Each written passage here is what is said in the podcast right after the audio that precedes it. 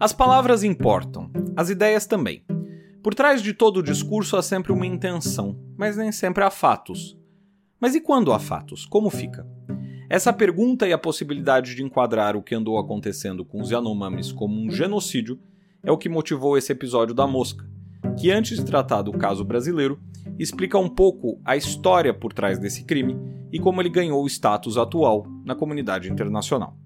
Mas antes de começar, não esqueça de deixar o seu like e se inscrever no canal, beleza? Dito tudo isso, ouvidos atentos e cabeças abertas que a mosca vai decolar. Genocídio. Conhece essa expressão? Conhecia ela anos atrás? Tem ideia exata do que significa ou achou que era só um xingamento em relação a alguém que mandava eliminar seu próprio povo? Bom, muita gente pensa assim. Confunde inclusive crime contra a humanidade com essa tipificação. Então, vamos pensar na história do termo, certo? A ideia de genocídio foi criada em 1944, ainda durante a Segunda Guerra Mundial, pelo advogado judeu polonês Rafael Lemkin, que morreria 15 anos depois disso. Lemkin uniu dois termos, o grego genus, que significa raça ou tribo, e cide, expressão latina que significa matar. E a história de Lemkin vale ser contada. Em 1920, ainda na universidade, ele ficou horrorizado quando soube dos massacres coordenados para matar armênios. Ficou horrorizado também ao descobrir que não havia lei internacional que pudesse responsabilizar os otomanos por tais crimes. Anos mais tarde, 49 membros de sua família foram assassinados pelos nazistas enquanto ele fugiu para os Estados Unidos, onde se refugiou. Naquela época, embora existisse o crime em si, não existia um nome para ele. Aliás, essa foi a definição de Churchill para a barbárie que estava sendo cometida. O mais famoso primeiro-ministro inglês disse que era um crime sem nome o que havia sido praticado pelos alemães. Bom, como já dito, Lemkin foi atrás de dar um nome para aquela prática.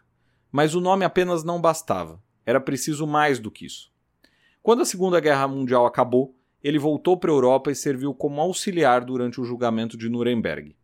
O famoso julgamento que condenou nazistas pelos crimes praticados durante o conflito.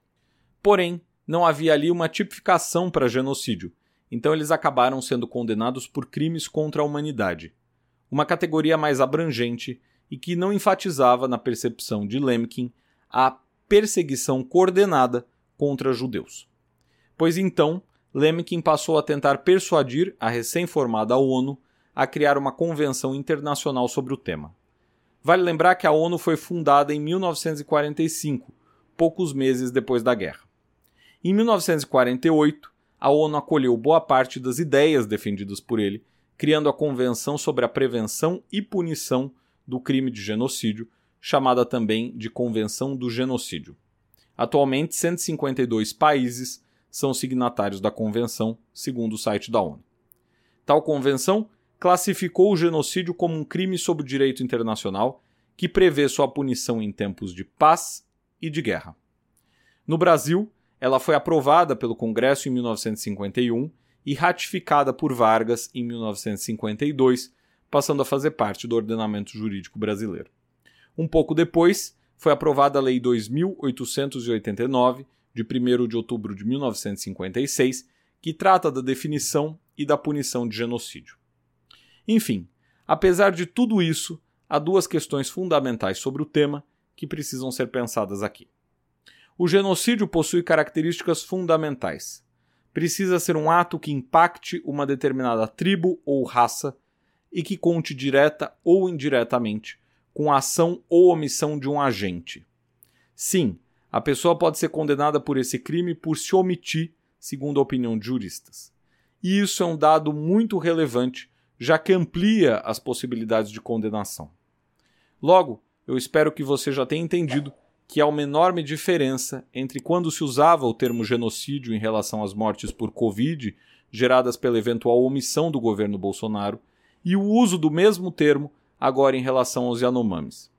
No primeiro caso, ainda que possa ter havido tal omissão, e aí cabe à justiça avaliar, não há esse foco em uma raça ou uma tribo específica, ao passo que a eventual acusação sobre o caso dos Yanomami incorpora esse elemento o que é uma condição fundamental para a configuração da prática criminosa. Assim, embora o termo tenha sido usado muitas vezes contra o governo de Bolsonaro e contra ele próprio, nenhum caso tinha os elementos que tem esse envolvendo os Yanomamis. E aí você pode se perguntar se isso resultará em uma possível condenação do ex-presidente. Não dá para saber ainda. Há vários envolvidos nessa situação, de agentes do Estado brasileiro a funcionários do governo de Roraima e do governo federal que podem ser acusados de tal crime, caso seja comprovada a ação ou omissão dolosa. Há, portanto, no caso dos Yanomami, um caso real e embasado que pode eventualmente levar à condenação de pessoas por genocídio. Mas isso não é o fim, é só o começo. Primeiro, teria de se levantar a intenção de colocar a vida daquelas pessoas, daqueles indígenas, em risco, depois a responsabilidade das pessoas envolvidas e o levantamento dos responsáveis. É um caminho possível, mas um pouco longo. No curto prazo, além do inquérito aberto por ordem do ministro da Justiça Flávio Dino, o governo deve focar e agir para salvar os Yanomamis. E aí a gente entra em outro campo bem complexo que envolve essa e outras tribos.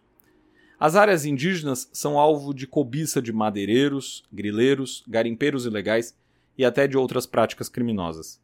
E há uma ação necessária do Estado para coibir tais práticas. Só que, como sabemos, o Estado nem sempre dá conta. E pior, às vezes até age contra tais tribos. E não é só o governo federal, não há problema semelhante envolvendo governos estaduais que chegam até a aprovar leis que prejudicam a preservação dessas áreas. Em Roraima, por exemplo, se aprovou uma lei que impedia a destruição de equipamentos apreendidos e invasões de terras indígenas. A lei depois foi declarada inconstitucional. Enfim, é um nó muito mais difícil de desatar e que demanda muito mais de governos federal, estaduais e municipais do que parece assim muitos interesses e muita gente envolvida em perigosas transações.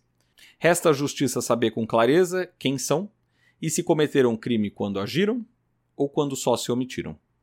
Certo? Por hoje é tudo. Se você curtiu esse voo da mosca, não esqueça de seguir e compartilhar esse podcast com seus amigos. Até o próximo episódio.